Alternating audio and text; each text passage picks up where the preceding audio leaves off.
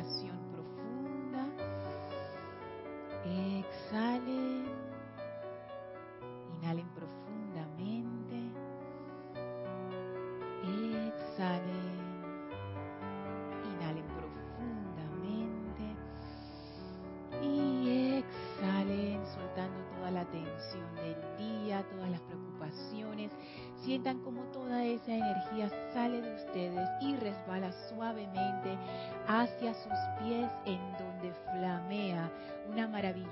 Llama blanca cristal. Esa llama que tiene su cualidad de ascensión, de pureza, de liberación. Visualícense dentro de esta llama que ahora surge de sus pies hacia la cabeza y los envuelve en un maravilloso pilar. Visualicen al amado Maestro Ascendido Serapis Bey frente a ustedes, cargando ese pilar de llama blanca cristal con su gran conciencia ascendida de ascensión, de pureza, de perfección. Sientan ese gozo bollante, ese entusiasmo, esa alegría de la llama de la ascensión, al tiempo que pasa purificando, limpiando y expandiendo en luz su vehículo físico, etérico, mental y emocional. Visualicen esa llama purificándolos, acelerando la vibración, de manera que esos vehículos ahora son más luminosos, más cristalinos, más felices, más flexibles, más alertas a las indicaciones de la presencia yo soy. Siéntanse dentro de este gran poderoso foco de luz de ascensión y purificación y permítanse unificarse en conciencia con la presencia de Dios yo soy. Siéntanse dentro de esa presencia, en esa presencia, uno con esta presencia. Y ahora el amado Serapis abre un portal frente a nosotros que nos conecta con el templo de la ascensión en Luxor, su hogar. Tomamos la mano del Maestro, atravesamos el portal, atravesamos ahora las grandes puertas de ascensión y victoria de Luxor, atravesamos los bellos jardines, subimos las escalinatas, atravesamos el primer templo, atravesamos el segundo templo, entramos al tercer templo y en la pared del fondo se abren las compuertas corredizas para darnos la bienvenida al cuarto templo, el cuarto sin límites, sin paredes, de pura radiación blanca. Las puertas se cierran tras nosotros y estamos ahora en el cuarto templo junto al amado Serapis Bey. Y con gran confianza y amor abrimos nuestra conciencia a plenitud para que el amado Serapis Bey descargue en y a través de nosotros su gran conocimiento, su sabiduría, su iluminación, su gran amor y entusiasmo por toda vida, por la enseñanza, por todos los seres humanos. Y nos sentimos conectados muy profundamente con el Maestro. Y vamos a permanecer en esta comunión amorosa con Él mientras dura la clase. Con gran reverencia y gratitud hacia el Maestro, tomamos ahora una inspiración profunda. Exhalamos y abrimos nuestros ojos. Bienvenidos sean todos a este su espacio, Maestros de la Energía y Vibración. Bienvenida Guiomar, Maritza, Elma, Roberto. Gracias Génesis y Erika por hacer cabinas, chat y cámara. Bienvenidos a todos ustedes que nos sintonizan a través de Serapis Bay Radio y Serapis Bay Televisión por la maravilla del Internet. La magna presencia yo soy en mí reconoce, saluda y bendice a la victoriosa presencia yo soy en todos y cada uno de ustedes. Yo soy aceptando igualmente. Gracias por estar aquí, los mis hermanos que están presentes, siempre acompañando. Muchísimas gracias. Felices de tener a, a Mari de nuevo acá con nosotros. ¡Yay! Y de, y de happy. Ay, de Happy Birthday. Sí. Oye, me enteré también que otros estaban de cumpleaños por acá, un mes para celebrar. Eso es lo bueno de que seamos un, un grupo así grande, que todos los meses hay cumpleaños, o sea, todos los meses celebramos. sí. Así es que bueno, recuerden que estas clases son interactivas. Por favor, reporten su sintonía si lo tienen a bien para alegrarme junto con ustedes de que están conectados a esta bella comunidad. No importa en qué momento de la clase, ustedes se conectan y reportan su sintonía a mis hermanos y hermanas que siempre nos acompañan a través de, de la internet. Muchísimas gracias, bienvenidos a todos. Y bueno, a los que están escuchando esta clase en diferido, o sea que hoy no es viernes 10 de noviembre de 2017, bienvenidos también. Cuando estás en vivo puedes enviar tus preguntas o comentarios al chat de por Skype Serapis Bay Radio. Pero si estás en diferido, igual me puedes escribir a mi correo lorna.serapisbay.com. Así es que bueno, estamos ya en el mes de noviembre en preparación para la transmisión de la llama de Shambhala, que será el próximo sábado, seguido el domingo de la transmisión de la llama de la ascensión. Entonces, eh, el próximo domingo, sería el 18 y el 19 de noviembre. Pero ya, ya yo estoy así como de fiesta. Acá en los ceremoniales, eh, eh, Kira acordó con nosotros empezar a enfocar nuestra atención en la llama triple y en Shambhala, así que ya, ya yo estoy en Shambhala. El retiro abre el 15, pero ya yo estoy ahí. Es, es una radiación tan hermosa. Así es que bueno, aprovechemos esa radiación tan bella de Shambhala. En la clase de hoy vamos a seguir tratando el tema que estábamos tocando en las, últimas clases acerca de la importancia de los vehículos inferiores en nuestro desarrollo espiritual. Esta semana yo he seguido reflexionando porque a mí el tema me interesa bastante y he estado cambiando de postura y cambiando de postura una y otra vez. Por eso es que yo les digo que las clases son experimentales. No lo digo por decir, lo digo porque en realidad es así.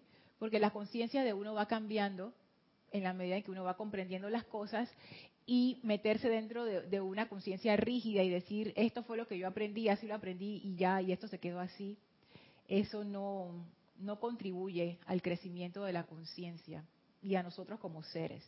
Entonces, eh, hoy les voy a compartir esas reflexiones y espero que ustedes también compartan de vuelta acá a la comunidad cómo lo ven, porque no, yo no creo que estos temas sean temas de un solo punto de vista.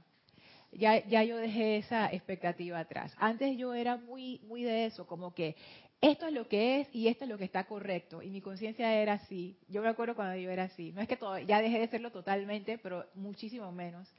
Y yo pensaba que yo en realidad tenía la razón y tenía la verdad. Las cosas son así, obviamente. Ah. pero después me di cuenta, y mucho de eso tiene que ver Kira, que ha iluminado mi conciencia con su ejemplo que hay muchas formas de ver las cosas, no solamente una forma. Y en verdad, o sea, no, no lo digo por decir, y que ay, que suena bonito decir eso, tú sabes, pero en realidad yo pienso yo tengo la razón. No, es que, es que en realidad me di cuenta, pensándolo fría y lógicamente, en realidad, desde la conciencia en que nos encontramos ahora, que es una conciencia de separatividad, no hay forma de que tú veas todos los ángulos de una sola cuestión. Imagínense, como todo es, es está relacionado, como es arriba, es abajo. Imagínense que ustedes están parados de frente a una escultura inmensa o a un edificio, un edificio. Se paran enfrente a ese edificio y admiran el edificio. Pero nuestra visión es limitada. Si tú estás enfrente al edificio, tú nada más puedes ver el frente de ese edificio, pero tú no puedes ver la parte de atrás. Tú no puedes ver ni el lado izquierdo ni el lado derecho. Tú no lo puedes ver desde la azotea, no lo puedes ver desde adentro, si estás afuera. Entonces, pretender que solamente parándome enfrente del edificio y decir, ah, ya yo vi el edificio, no, tú no has visto el edificio. Yo no he visto ese edificio, yo vi el frente. Que en realidad no hay, ni siquiera puedo decir que hay, lo que hay son puntos de vista, lo que hay son opiniones, no hay verdades, no desde nuestro estado de conciencia.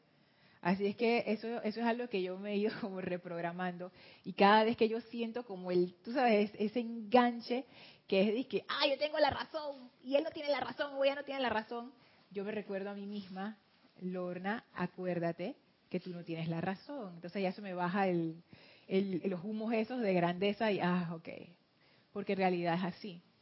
En realidad no, no es que tenga la razón, esa es mi opinión mi punto de vista. Y por muy raro o extraño o malo, entre comillas, que yo piense que es el punto de vista de otra persona, es un punto de vista. Porque hay alguien que está mirando el edificio de un lado que yo no lo estoy viendo. Y puede que esa persona esté viendo el basurero de ese edificio, que es bien grandote y tiene la basura de todas las oficinas que, que, están en ese edificio, que son como, no sé, cientos de oficinas. Y eso es lo que esa persona está viendo. Pero yo no puedo decir, no, eso que tú estás diciendo no es así. Pero si lo está viendo, ese es su punto de vista. Sí, exacto. Dices, no, ese no es el mismo edificio. Y sí es el mismo edificio, solo que es otro ángulo. Es otro ángulo. Eh, no puede ser el mismo edificio porque yo no estoy viendo lo que tú estás viendo. Pero, sí es el mismo edificio. Sí, y eso, eso es una de las cosas que más nos, nos afecta y tiene mucho que ver con la clase. Porque nosotros nos identificamos a nuestro punto de vista. ¿Y de dónde sale ese punto de vista? De nuestra personalidad, de nuestra identidad a la cual nos hemos identificado. Todo sale de ahí. Entonces uno se identifica con su postura, se identifica con su personalidad y uno empieza a sentir que uno tiene la razón de las cosas. Y eso es bueno sentirlo, porque cuando uno se, uno, si ustedes han sentido eso, y, todos yo creo que lo hemos sentido, esa sensación de que yo tengo la razón, es, una, es un sentimiento muy fuerte, es un, es un tirón fuertísimo. Y ahí uno se da cuenta de qué tan fuerte es esa identificación. En esos casos, cuando ustedes lo experimenten, mírenlo objetivamente, aunque sea por un instante, y dense cuenta, ah, ese es el tirón de mi personalidad. Y qué difícil es no hacerle caso, qué difícil es no irse por ahí y convencerse de que uno tiene la razón. Qué difícil. La personalidad tiene un momentum inmenso. No tiene poder en sí mismo, nos dicen los maestros, pero sí tiene momentum. Roberto y después Elma. Ya va, ya va. eh, mira, que pensando en lo que estás hablando de, ver el edificio desde diferentes ángulos y que, y que es un indicativo muy, muy claro que es la personalidad la que está metida ahí. Esto cuando solamente vemos el edificio desde un, desde un solo ángulo y queremos pensar que es porque como lo veo de esta manera, es, esa es la verdad absoluta y eterna. Y ese, se resulta que es tu verdad absoluta y tu verdad eterna. Pero en base a eso, mira, me he puesto a pensar, es, es por lo cual nosotros limitamos mucho al santo ser crístico. Porque, porque como, como pensamos que, que solamente vemos un ángulo, y, y, tengo la razón en ese sentido, de que, ah, bueno, como yo veo este ángulo, es solamente, es, tiene que ser esto porque mi razonamiento me indica que efectivamente eso es así y yo tengo que tener la razón porque eso está clarito, eso no, no hay, no hay. Pero entonces, en base a eso, yo pienso que limitamos la personalidad porque limitamos el poder del santo ser crístico porque en verdad el santo ser crístico no ve solamente ese ángulo, lo ve absolutamente todo. Entonces, yo pienso que es como, ahí te es un indicativo claro que, que no es tu divinidad la que está actuando ahí, es como que la personalidad metida ahí, ¿no? Claro, claro.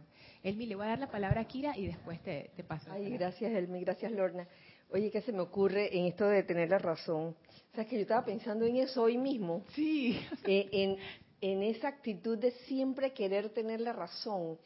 Y hasta he llegado a pensar que es como un hábito que uno inconscientemente en las cosas que le suceden a uno en la vida, las relaciones que uno tiene con las personas, uno, uno adquiere ese hábito que no es constructivo de querer tener la razón. Y yo noto que cuando ese hábito persiste y está allí, y sobre todo cuando está ahí inconsciente en, uno, no eres feliz. No eres feliz porque te da rabia que la otra situación, la situación no sucedió como tú pensabas que era lo correcto o la persona actuó de una forma que tú consideras que no, que así no es, porque tú tienes la razón. yo, yo pienso que el que vive en esa actitud de siempre tener la razón, eso ya convertirse como en un hábito hasta inconsciente y uno se hace daño a sí mismo. Sí, sí. sí y, y yo coincido contigo, Kira, porque cuando uno está metido en esa cuestión de que yo tengo la razón, no abro el espacio para la comprensión. Entonces, nunca puedo llegar a comprender lo que realmente ocurrió y me quedo atrapado en la parte del disgusto, en la parte de la amargazón. Y es, difícil, habiendo yo pasado bastante por allí, uno siempre está molesto y siempre está criticando, porque esa es otra cosa que viene justo después. Como yo tengo la razón, todo lo que no lo hacen igual a mí, tan mal. Wow, o sea, de verdad que cuando uno se sale un poco de eso, uno se da cuenta que somos bien ignorantes. Esa es la verdad. Pero ignorantes no lo digo con ese estigma maligno de que ya somos ignorantes, sino ignorantes simplemente significa que no sabemos. No sabemos. O sea, si nada más tengo la capacidad de ver el edificio de enfrente, ¿cómo? O sea, es imposible que yo lo vea de todos los lados, de arriba, de abajo. Es, es una, y yo también pienso que es un hábito. Es un hábito, sí, sí. Elma. ya Roberto iba agarrando el micrófono. Kira, perdón, está Lorna, estoy de acuerdo con la opinión de ustedes dos y de Kira. ¿Sabe por qué Lorna? Porque en el momento que yo veo el edificio, yo lo estoy viendo de que está bonito y decorado y que está terminado, pero tengo que ir al trasfondo de que las personas que empezaron a construir ese edificio, la acción que tuvieron, el sentimiento, el amor y todas las virtudes que fueron dejando en esa construcción de ese edificio. Y lo importante que fueron esas personas que realizó la construcción de ese edificio. ¿Sabe por qué, Lorna? Porque dieron todo su empeño. Entonces, al mirar yo de enfrente, lo voy a ver sencillo. No, mi amor. Voy a ver la importancia de abajo hacia arriba. Eso, Elmi, yo pienso que es un nivel incluso más allá y pienso que es un nivel como más profundo. O sea, no solamente aprecias el edificio, sino aprecias el esfuerzo que tomó hacer ese edificio, la creatividad de la persona que lo diseñó, la creatividad de las personas que lo llevaron a la forma. Ya tú estás apreciando otros ángulos. O sea, no es lo mismo cuando yo veo un edificio que cuando un arquitecto ve un edificio el arquitecto o la arquitecta está viendo cosas que yo no me doy cuenta. Está apreciando la forma, el equilibrio, el balance, qué ingenioso aquí. Igual que un músico cuando escucha una melodía, una sinfonía, yo quedo así como, ah, en éxtasis, pero en un músico, además del éxtasis, él está viendo todas las partes, él está aprendiendo mientras está escuchando, y mira cómo hicieron acá, cómo resolvieron acá, cómo hice el contraste, no sé qué. Ah. Entonces, claro, eso va a ser una, es más profundo todavía, esa capacidad de apreciar más allá de la forma. Sí, mira, Lorna. Y también más o menos en esa, en esa línea de pensamiento, pero poniendo un ejemplo quizás más, un poquito más gráfico para mí, no sé si será para ustedes. ¿Qué pasaría, Lorna, si, si nos ponemos a pensar? Si en, una, en ese edificio hubiese una persona en el sótano, una persona en la azotea, una persona que eres tú en el frente del edificio, otra persona en la parte de atrás y otra y dos personas más en las, en las, partes laterales. Y, y, una persona en cada piso. Y en cada y en cada baño y en cada lugar. Y si tú realmente llegaras a hacerte uno con, como debe ser con todas esas personas, porque te haces uno en conciencia o como debemos ser, porque se supone que, que al final somos uno entonces sí puedes ver todo el, todo el edificio, desde el ángulo que quieras verlo interna, externamente, el basurero, todo, porque te haces uno con todos ellos. Pero para eso yo tengo que dejar mi postura de que esta es la única vista de ese edificio. Porque si no, no puedo unirme con todos los demás, porque no quiero reconocer que hay otras vistas. Y eso sería como una especie como de iluminación, porque hacerte uno, poder ver a través de los micrófono, micrófono.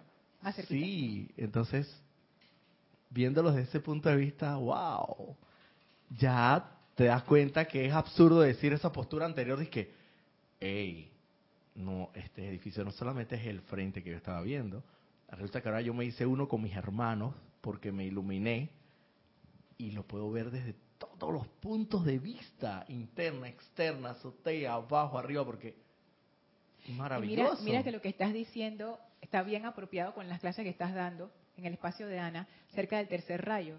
Porque los seres de tercer rayo son expertos en eso, lo que decía Elma. Cuando ellos ven a un ser humano, ellos no solamente ven la forma del ser humano y a qué se dedica y qué hace y lo que ha hecho bien y lo que ha hecho mal. Ellos van más allá. Y ellos aprecian ese edificio, aprecian los baños, aprecian las, fundaciones, aprecian la azotea. Ellos, ellos ven todo el panorama completo. Y por eso la amada Lady Nada, ella dice, yo les puedo enseñar a ustedes a disfrutar de las otras personas. Si ustedes piensan que son insoportables, yo les puedo enseñar eso, que es esa capacidad de ver, ver, realmente ver. O sea, lo que nosotros llamamos ver no es ver, porque estamos dentro de la mente concreta, y la mente concreta es la, la mente que nosotros conocemos como nuestra mente o nuestro cuerpo mental inferior. Ese cuerpo mental está hecho para traer a la forma. Recuerden que eso es el, propósito de los vehículos. Vienen estas ideas divinas y tú las quieres traer a la forma. Entonces lo que hace esa mente inferior, su función es ver el gran plan y traerlo a la forma, concretizarlo. Esa mente es como si es como, es como si fuera un embudo. Es como si fuera un embudo. Entonces ella no está hecha para ver el panorama completo. Ella está hecha para ir bajando la cosa por partes y concentrarse. Primero este bloque, después este bloque, después este bloque. Si yo visualizo una pared, para construirla yo necesito comprar los bloques y poner primero un bloque el cemento, segundo un bloque el cemento y la mente concreta hace eso. Ok, ¿cuántos bloques necesito? ¿Cuántos sacos de cemento? ¿Cuánta agua? ¿Cuándo lo voy a hacer? ¿Dónde lo voy a hacer? Ok, pongo bloque, bloque, bloque, pero eso es lo que ella hace. Pero para ver el panorama completo, está más allá de su capacidad. Eso lo hace el mental superior, que es con el que estamos desconectados. Entonces nuestra mente es, como si todo lo viéramos a través de un túnel. Ella se enfoca y no te permite ver más allá. Pero es que esa es su función, eso es lo que ella hace. Entonces estamos todos peleándonos en este planeta pensando que todos tenemos la razón y en realidad no, no tenemos la capacidad todavía de acceder a esa visión completa. Y Omar. Sí, lo que quiero decir, bueno, por eso está el mundo como está. Porque hay tantos puntos de vista y todo el mundo tiene la razón, y las guerras y todo, y las diferencias. Realmente. Qué difícil es dejar eso ir. Es muy difícil. Entonces yo siento que eso es un proceso, llegar, es un proceso de niveles de conciencia, llegar a un punto donde cedes y dices, bueno, vamos a, a escuchar a los demás, yo no sé yo, porque yo era igualita, yo siempre tenía la razón. Yo creo que es un proceso. He aprendido, obviamente, obviamente no, he aprendido a, escuchar al otro, que también es su punto de vista. Pues. Y a veces me ha pasado que sé que esa persona que está hablando no tiene conocimiento de lo que está hablando, pero también eh, valga la pena evocar ahorita la humildad porque lo relaciono mucho también con esto. Si has elevado tus niveles de conciencia, debes tener la humildad para saber que tú no tienes la razón. Así de sencillo. Y aún a sabiendas de que el otro quiere, como dice Kira, farolear. Menos que farolee, pues. Entonces también necesitas humildad para dar oportunidad para que otro farolee también. Sí, porque me ha pasado y creo que nos ha pasado a todos eso. Entonces se necesita cierto nivel de conciencia para, para decir, wow, sí, hay tantos puntos de vista. Sí, y fíjate que, que eso es bien interesante porque cuando uno se abre a esa posibilidad de que yo no tengo la razón, sino que hay diferentes puntos de vista, uno cae en la cuenta, a Génesis todavía has alzado la mano, ahora, ahora te paso el micrófono. Eh, uno cae en la cuenta de que lo que sí hay bastante son puntos de vista. Y cada persona, obviamente, tiene su punto de vista. Y cuando a mí me han pasado esos casos, me han pasado dos situaciones con ese tipo de casos. Ponte que la persona quiere farolear. Yo me pongo a escuchar para ver si hay algo dentro de ese punto de vista del cual yo puedo aprender. Porque cada persona es un mundo. A mí me encanta echar cuentos con la gente. Yo soy ese tipo de gente que yo me pongo a hablar con la gente por ahí en la calle. Porque a mí me encanta las historias que tiene la gente, las vidas que han vivido y las cosas que la gente comparte. Para mí eso es como un tesoro. Lo que, uno aprende. Entonces, incluso en ese caso del faroleo, ahí yo me pongo a escuchar. Y hay veces que me doy cuenta que lo que yo al inicio percibo como faroleo, después deja de percibirse así porque yo he cambiado mi forma de ver la situación ahora se convirtió en qué puedo yo aprender de esto. Y una conversación que pudo haber terminado que, vete, estás faroleando, termina en algo interesante. No siempre, pero a veces. Y lo otro que me ha pasado también es que hay veces que hay personas que me empiezan a hablar diciendo cosas como que no tienen mucho sentido o que no saben qué están diciendo. Y por supuesto, mi personalidad tiene un gran momentum destructivo. Y entonces la, primera tendencia es que ella le quiere saltar encima, así que ¡ah! Pero en ese momento yo recuerdo eso, oye, escucha más allá de las palabras. O escucha qué está diciendo la persona. Porque muchas veces una persona se acerca a uno con ese deseo de hacer una conexión. Claro, los seres humanos hablamos y esta es nuestra forma principal de conectarnos unos con otros. Pero si uno cierra esa puerta diciendo, ah, tú no sabes lo que estás diciendo, tú estás hablando enredado, yo no te entiendo, tú, tú, tú no sabes qué estás hablando, uno cierra esa, esa puerta y uno no sabe, o sea, es, wow, eso es bien delicado. Antes yo cerraba puertas así como ni me importaba, pero ahora he aprendido a percibir lo que tú decías, Elma, o sea, no solamente el edificio, sino el esfuerzo que está detrás de ese edificio, detrás de su construcción, el cuidado que le pusieron. Como apreciar ese, aunque sea el intento de conexión de la persona, de participar, de decir algo. Yo he estado en grupos, esto siempre pasa, estamos hablando de un grupo de gente, entonces viene la persona de afuera y quiere unirse al grupo y dice una locura. Y todo el mundo del grupo dice, mm, mm", entonces la persona se va cabizbaja por allá. ¿Sí o no? A mí me ha pasado, yo lo he visto pasar también. Entonces, es feo. Cuando te pasa a ti, qué feo se siente. Porque tú lo que querías ni siquiera era que demostrar que tú sabías, sino tú querías ser parte de. Porque los seres humanos somos así, nosotros nos sentimos felices cuando estamos en un grupo de gente y todos estamos compartiendo. es, como, es como una de las máximas felicidades del ser humano, compartir con otros. Entonces, ¿por qué, ¿por qué cerrarle la puerta a alguien de esa manera? Y todo tiene que ver con la percepción, porque es mi percepción la que me está diciendo, es que tú no sabes qué tú estás diciendo. Y puede ser que detrás de esas palabras haya una gran sabiduría. Pero como yo no supe ver, me la perdí. Guiomar y después Génesis. Yo siento que tú manejas eso con mucha maestría. El, Ay, gracias. El escuchar y el hacer de una opinión, eh, sacar del provecho a toda situación. Yo siento que tú lo, lo, lo manejas, lo, manejas en muy bien. ¿Tú sabes por qué? Porque yo siempre pienso cuando una persona dice un comentario, cualquier cosa, incluso cuando me escriben por correo, yo siempre pienso, este es el maestro que me quiere decir algo.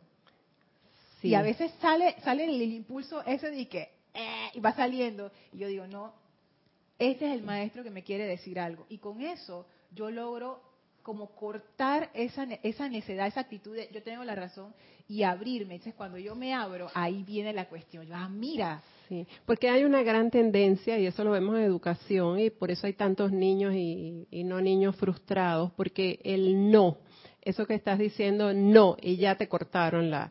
Cierto.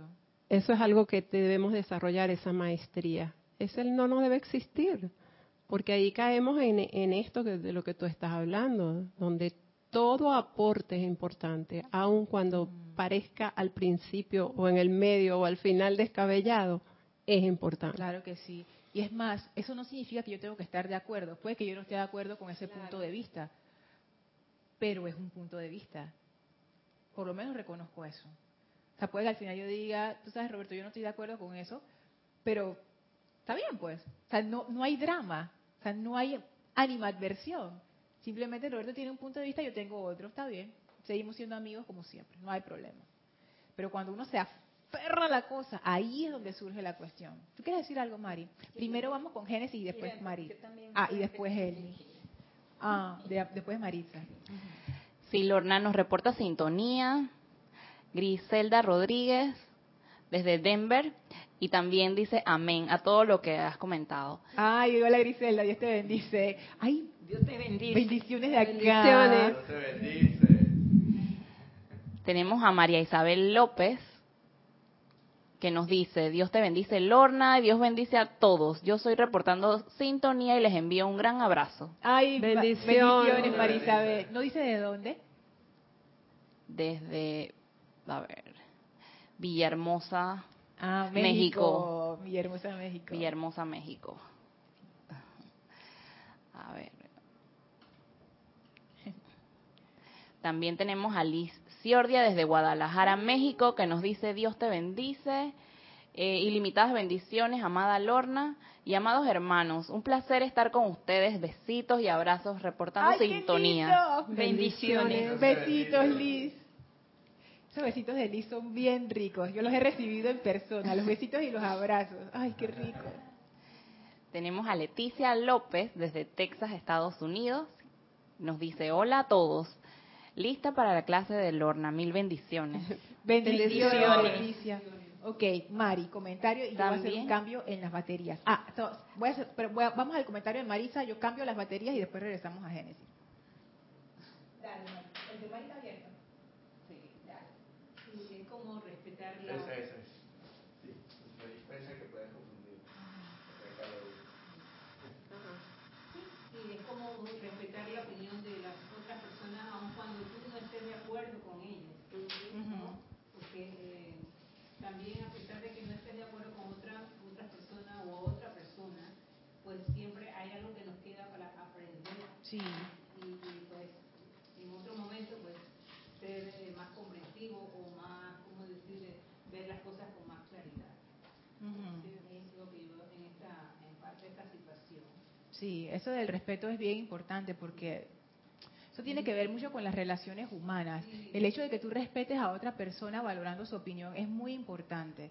A, a- a mí me gusta cuando me, me lo hacen a mí y yo sé que eso también le gusta al resto de las personas. Y no es y no es que sea como que, ah, yo voy a complacer a la personalidad de otros respetando. No, es que realmente cada persona tiene su punto de vista y uno es el más beneficiado al aprender de los puntos de vista de los demás.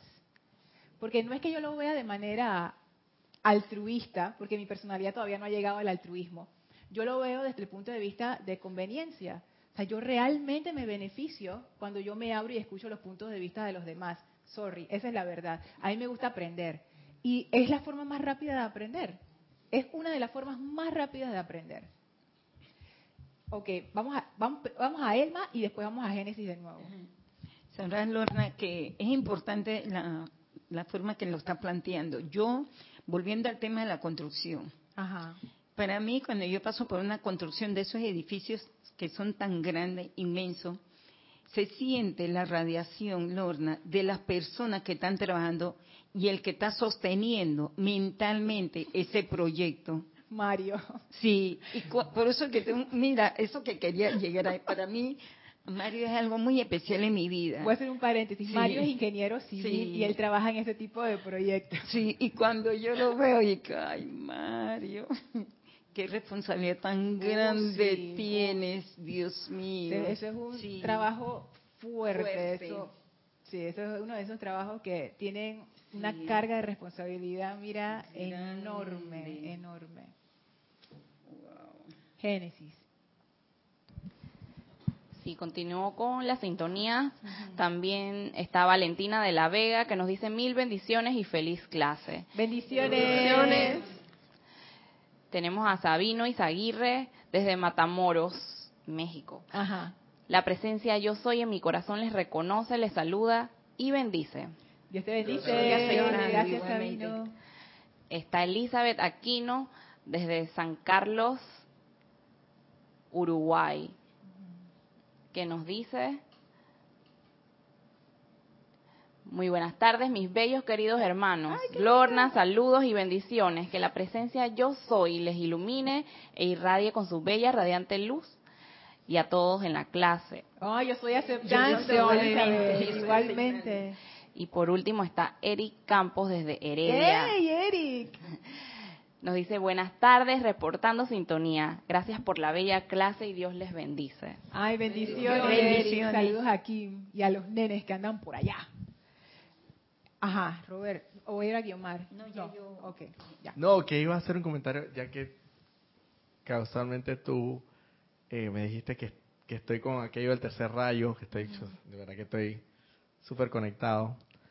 Eh, en- entre las enseñanzas que, que logré aprender de- del tercer rayo, dice, me dice, casualmente creo que tiene que ver mucho con lo que tú dices, que el, el verdadero hombre que encarna el Espíritu Santo, Ajá. es aquel que ve todas las religiones con mucha reverencia. a pesar de que sabe que no necesariamente el fanatismo que lleva que llevan algunas o los dogmas que llevan algunas necesariamente van a llevar a, son la verdad absoluta o la verdad total. Pero aún sabiendo eso, él reverentemente las respeta, las en un momento determinado hasta las estudia y ve que puede eh, obtener de cada una de ellas. Creo, y, y eso habla, habla el libro del tercer rayo, que ese es el verdadero hombre que encarna el Espíritu Santo. Oye, qué cosa tan bella. ¿Sabes qué? Es, es lindo porque eso es algo de los seres de tercer rayo, que ellos son como incubadores. Entonces ellos son incubadores de nuestra pequeña chispa, digo pequeña porque todavía no está desarrollada, que es parte de lo que estamos hablando en la clase anterior, que esa presencia yo soy se realiza a través de los vehículos. O sea, ella necesita esos vehículos y necesita el control de esos vehículos. Pero eso todavía, todavía no está funcionando bien. Entonces los seres de tercer rayo son esos incubadores. Y a mí me parece interesante porque según la, la visualización que estamos utilizando para conectarnos con Luxor, Fíjense que nosotros no hemos salido realmente del tercer templo. No. Porque al inicio, y eso yo me caí en cuenta hace, hace algunas semanas atrás y me pareció interesante. Y dije, ¿por qué será? Porque decimos, ¿no? Atraviesen el primer templo, atraviesen el segundo templo, o sea, ya lo dejamos atrás. Entren al tercer templo y al final. Entonces, estamos dentro de ese tercer templo. Y yo todavía no sé por qué, pero a mí me parece que, que esto que, está, que vamos a ver, sino ahora en la próxima clase, tiene mucho que ver con esa actitud de amor. Porque no puede pensar que, ay, el amor, tú sabes, que, ay, qué bonito, el sentimiento, y la cosa así, toda romántica. Pero yo lo veo más como, como que es la acción lógica a seguir cuando tú ves las cosas como son. cuando el maestro habla, ¿se acuerdan del velo de Maya? Que eso ocurre en el cuarto templo, que se descorre el velo de Maya y que uno puede ver su santo ser crístico por primera vez, aunque sea un instante. Yo siento que eso es un reflejo de esa experiencia, que cuando uno empieza a salirse de la identificación con, el pequeño ser, uno, tú empiezas a ver realmente las cosas como son. Ahí es posible amar mientras uno esté identificado, no es posible. Porque todo tiene que ver con uno. Yo sé que suena feo y quizás hay algunos de ustedes que digan, eso no es cierto.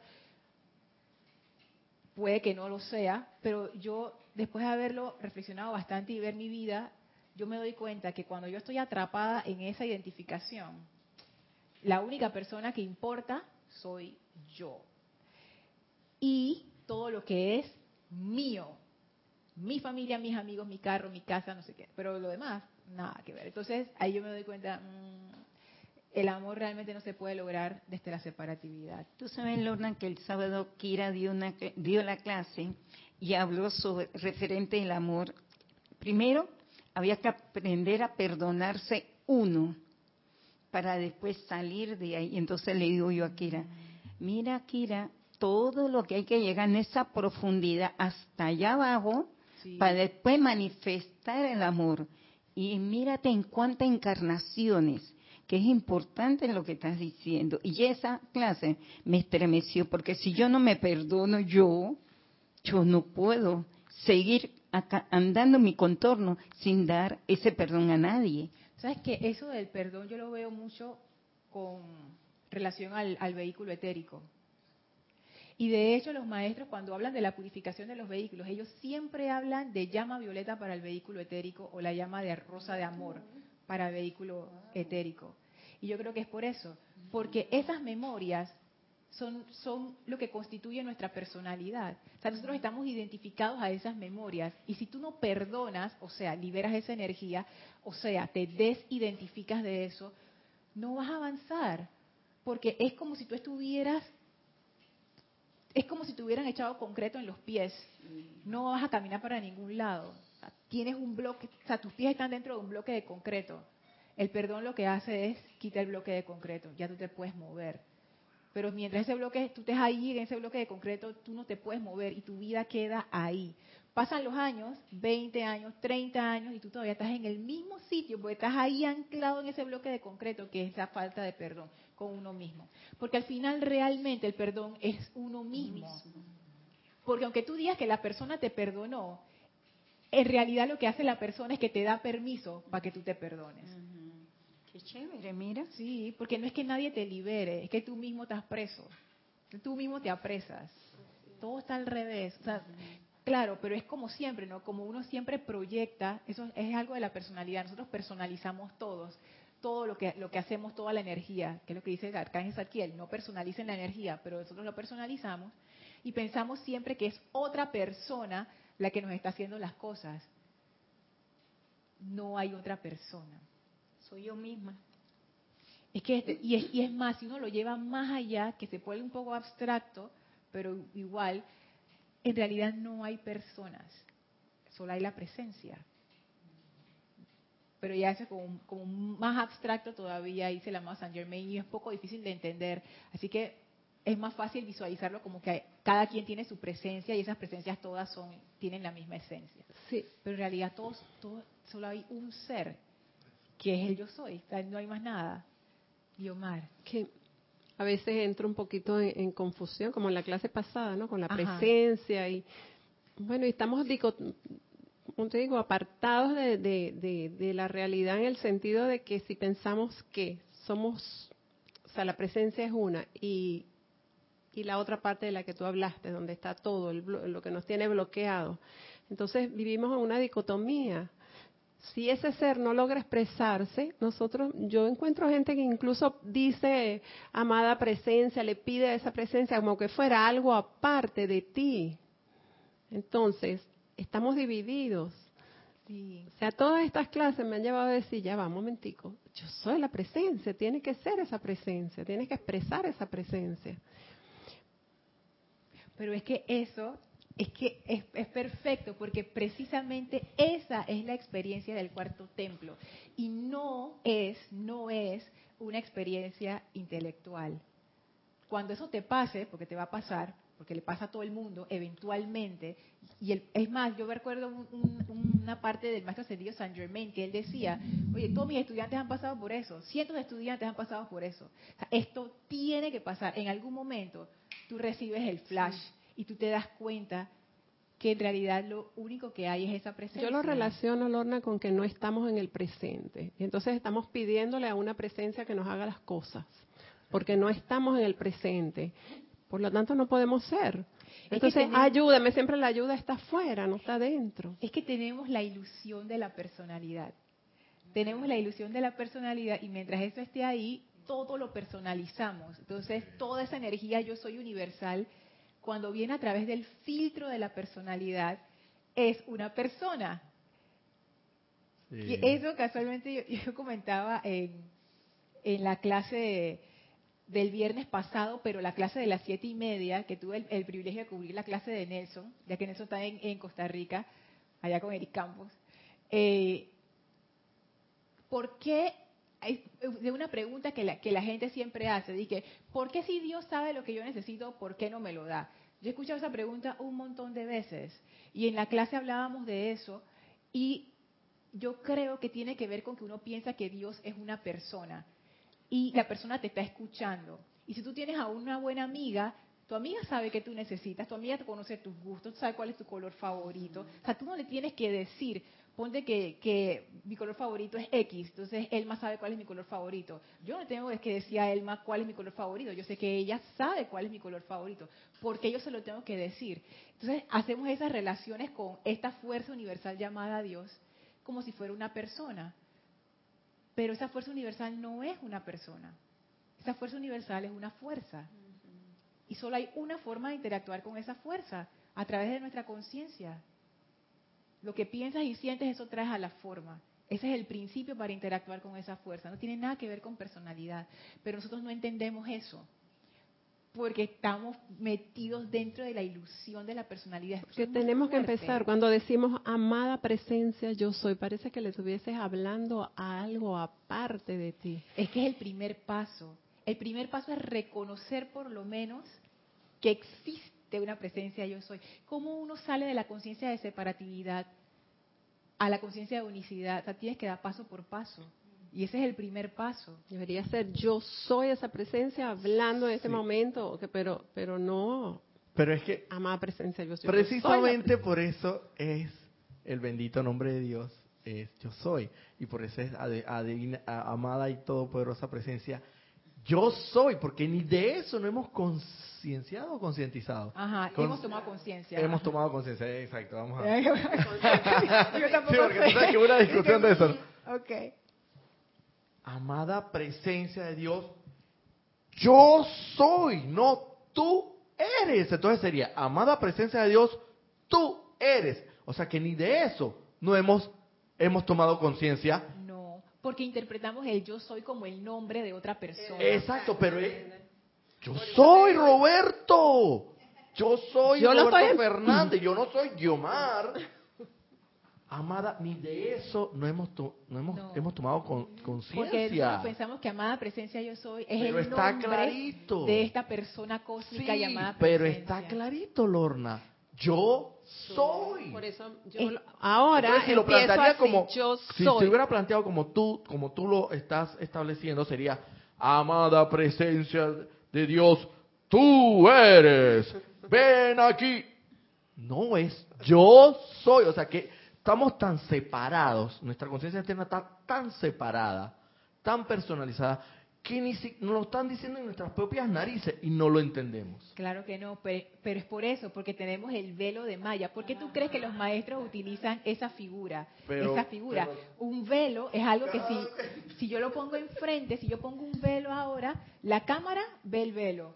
Y ustedes no me ven y yo no los veo. Es un velo, realmente no, no ves. Esto tiene que ver con la cualidad de visión, quinto rayo, que es el templo que sigue. Esa cualidad de poder ver verdaderamente, esa, capacidad de saber, es, por vía intuicional, es ver. Pero nosotros no vemos, ese es el problema. Es sentirlo, Lorna, también. Má- Más, que verlo, es sentir que eres esa presencia. Vivirla, expresarla, vivirla a diario, cada día. Si no, no vas a hacer esa presencia, porque te vas a quedar en la, en la teoría. Nos vamos a quedar en, en pura teoría, en puro libro, en puros decretos. Y no lo vamos a vivir, no lo vamos a vivenciar, no lo vamos a sentir. Eventualmente uno va llegando a esa conclusión. Uno no llega a esa conclusión el primer día, ni el segundo, ni el primer mes. Quizás, quizás haya gente que sí, que son los que ya están más avanzados en el sendero. Pero en mi caso, eso llegó bastante después, darme cuenta de eso que dice Roberto, y cada vez incorporarlo más y más y más y más, porque eso tiene un montón de formas en que lo que uno lo puede incorporar. Sí. Eso tiene muchas capas por debajo, y cuando uno va algo- descubriendo... Es algo infinito, o sea, no, por eso es que, vuelvo y repito, por eso es que limitamos al santo a ser crítico, porque pensamos Ponte el en micrófono nuestra, así de en frente. nuestra conciencia externa de la personalidad que él, él no él, él es limitado porque como la personalidad es limitada y no puede hacer ciertas cosas lo limitamos o sea no, lo como que lo lo absorbemos en la personalidad y decimos bueno para algunas cosas puede ser que sea todopoderoso y y, y, y sab- y sabiduría eterna y, omnipre- y presente, pero para alguna otra cosa como que no. Entonces lo limitamos. ¿Por qué? Porque lo absorbemos, hasta lo absorbemos en la propia personalidad limi- limi- limi- limitada de nosotros, entonces lo convertimos en limita. Pero es algo tan, pero tan, que, que es tan trascendental que, que no cabe en esta conciencia. Pero es que eso es lo que dicen los maestros. ¿Qué es lo que ellos dicen siempre? Rendición a la presencia. Rendición a la presencia. Den el control de vuelta a la presencia. Entronicen a la presencia yo soy. Lo que pasa es que cuando uno lee eso, uno lo ve así como con palabras como si fuera una novela romántica o de aventuras o de algo. Y no, y- y- no entendemos qué es lo que nos están diciendo. Y lo que nos están diciendo es eso. Suelta la identificación con la personalidad. Porque si tú no sueltas eso, no puedes acceder a esa conciencia. No, porque estás, porque estás bloqueado, no, no, o sea, no, no, es- no puedes. No hay manera, No hay puede. forma. Es como, el, es como el ejemplo que tú dabas del edificio donde hay una persona dentro del edificio en todos los ángulos. Y esa es la presencia de yo soy. Vamos a poner ese ejemplo. Entonces, para acceder a esa conciencia, tú tienes que unirte con todas las otras conciencias. ¿Y eso qué significa? Aceptar que tú no tienes la razón y que lo que tú piensas no es lo único. Y que tú no eres un individuo separado y que eres una persona Ajá. separada y todo eso y que aunque y, que aunque tú seas blanquito fulito Más el que está en la, el que está en la azotea es chombito y, y, y hediondito a pesar de eso tienes que unirte a él porque tú dices ay no pues yo, yo unirme con ese chombito así medio hediondito como que no ese sí no el de la azotea no yo quiero ver todos los ángulos menos el de la azotea tienes que unirte hasta ese a todos independientemente de todos ¿Tú sabes cómo le llaman los maestros a eso? Rebelión. Que es cuando uno no entiende eso. Por eso es que nos rebelamos, porque no lo entendemos. Y pensamos que nos quieren obligar. Que esta persona que llamamos Dios nos quiere obligar a que cedamos nuestro punto de vista. Por eso es que a mí me dio risa cuando usaste la palabra ceder. Pues yo sentí la carga emocional. Porque a mí también me pasa. Tú no quieres ceder si no quieres ceder. Cuando tú vas conduciendo y alguien se te quiere meter enfrente. O cuando tú estás haciendo tu fila para pagar y alguien quiere venir a meterse adelante de ti por, por Hoy me ninguna pasó. razón. Tú no quieres ceder. Estás loco. Si yo tengo la razón, yo tengo aquí haciendo fila cuánto tiempo y tú vas a venir ahora de la nada a estarte metiendo en mi fila. Yo no digo que uno tiene que ceder o no ceder. Ese no es el punto. El punto es que eso que uno siente es esa como... ¡ah! Esa es la personalidad. Esa es la fuerza que eso tiene. Entonces no puedes entrar a la conciencia del uno si tú quieres seguir con tu propia cosa. Es, mutuamente excluyente. Lorna, es que ese ¡ah! es desestabilizador, desequilibrante. ¿Y qué dicen los maestros? Armonízate, aquietate. Y ese ¡ah! como dices tú, se pasó por delante. Ese ¡ah! te, des- te desca- eh, los vehículos inmediatamente, cualquiera que sea, te los desarmoniza. Entonces, por consiguiente, vas a seguir en la separatividad y entonces hasta tanto sigas con el ¡ah! ¡ah! porque ese pequeño que tú eres, ah, no, pero si esto Más cerquita nomás- del micrófono. Eso nada más fue un sentimentito aquí de un momentito que la persona se me, se me puso adelante, así que yo no creo que eso tenga mucha rele- relevancia. Ah, no, pero resulta que tú tienes que estar armonizado full, 24/7, 100%. Tú no tienes que estar armonizado 97.2% y ese 2.5% es el ah, pero ese ah de 2.5% que te desarmonizó es el que no te deja fluir la energía como debe ser. Es que ese, eso, eso viene bien profundo. Porque uno piensa que es una cosita de nada, que es algo superficial. Cuando tú sigues esa raíz abajo, abajo, abajo, al final, ¿dónde tiene eso su núcleo? Dios. En la falsa en la identificación con la falsa identidad, con esa pequeña cosa que hemos ido creando. Entonces no es tan ingenuo y no es tan inocente. Y yo no digo que ahora uno cede ante una persona que quiere hacer eso, porque si uno realmente estuviera abierto a las posibilidades, hay muchísimas soluciones creativas para esa situación que involucran darle el puesto o no darle el puesto. Hay muchas formas de resolver eso, pero cuando uno está centrado únicamente en su pequeña forma de ver las cosas, es muy poco, es muy poco lo que, lo que tú puedes aprovechar. Vamos a ponerlo al revés, porque iba a decir, es muy poco lo que la presencia puede hacer, pero no. En realidad es al revés. Es muy poco lo que tú puedes aprovechar de esa fuerza todopoderosa. No la puedes aprovechar, porque no le quieres abrir la puerta. Entonces uno está invocando, pidiendo, haciendo, pero no abres la puerta. ¿Y cuál es la puerta? Lo que nos dicen los maestros, la rendición. ¿Y qué es la rendición? Deja la identificación con la falsa personalidad. Eso no es lo que tú eres, tú eres otra cosa.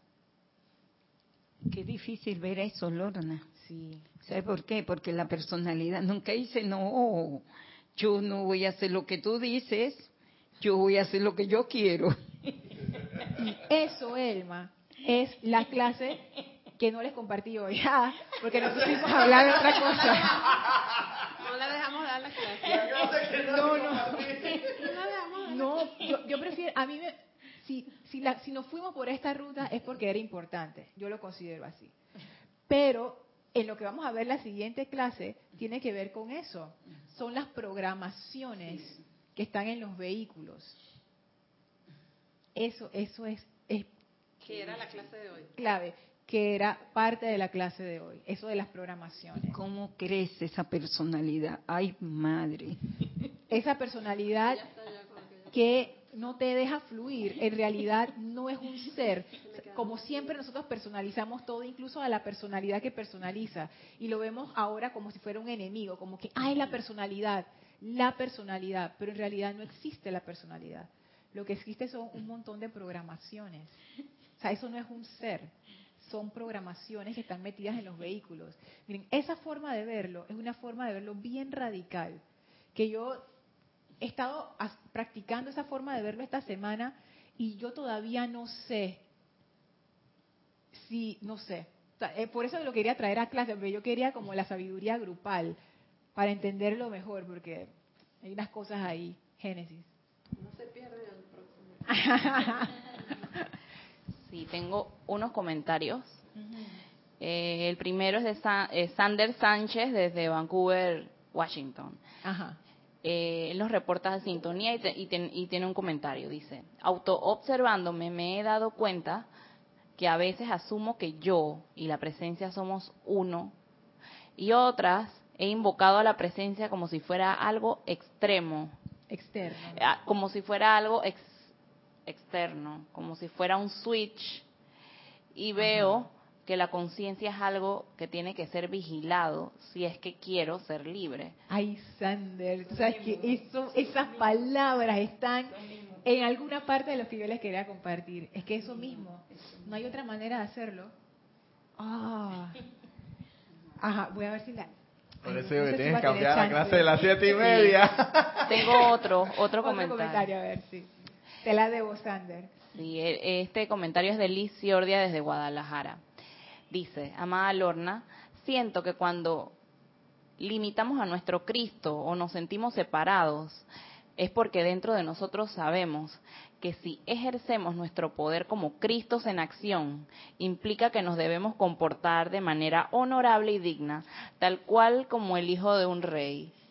Y por momentum, nos gusta comportarnos como vasallos, así que así no hay responsabilidad y la culpa siempre es de otros y la limitación y la exclusión es por otros. He observado que cada autojustificación que me hago a mí misma es esa rebelión de la que hablan los maestros.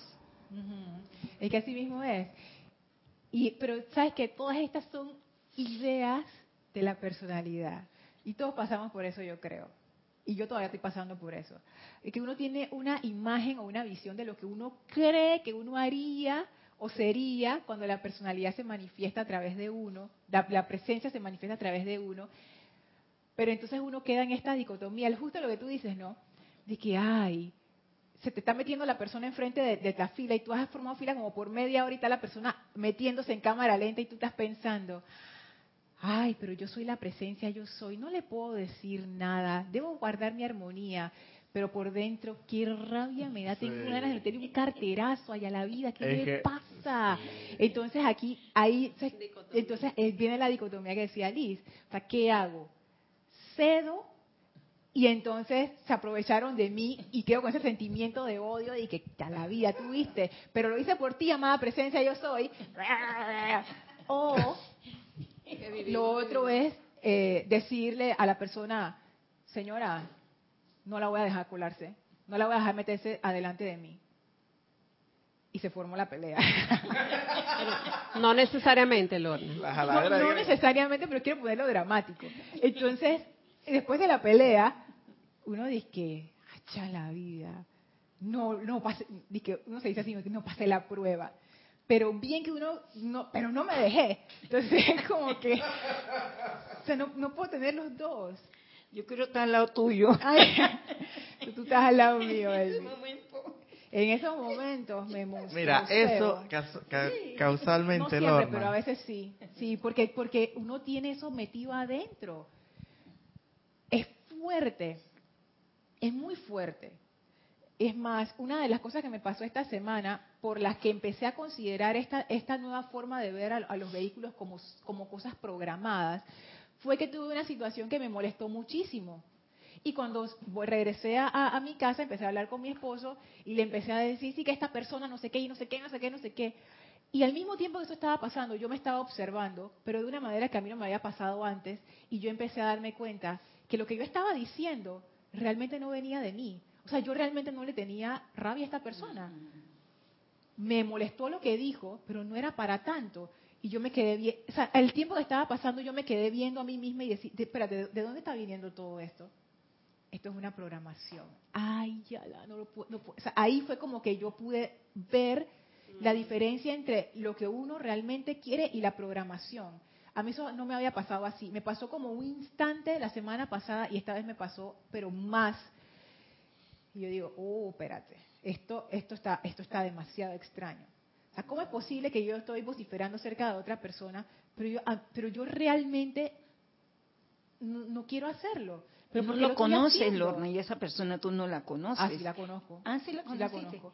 Pero es como que si yo realmente no quiero hacer esto, ¿yo por qué lo estoy haciendo? ¿Por qué mi boca se está moviendo? ¿Por qué mi cuerpo emocional está diciendo esas cosas y se está moviendo así? ¿Por qué mi mente... espérate, ¿de dónde viene Estás en automático. Exactamente, me di cuenta. Estoy en automático.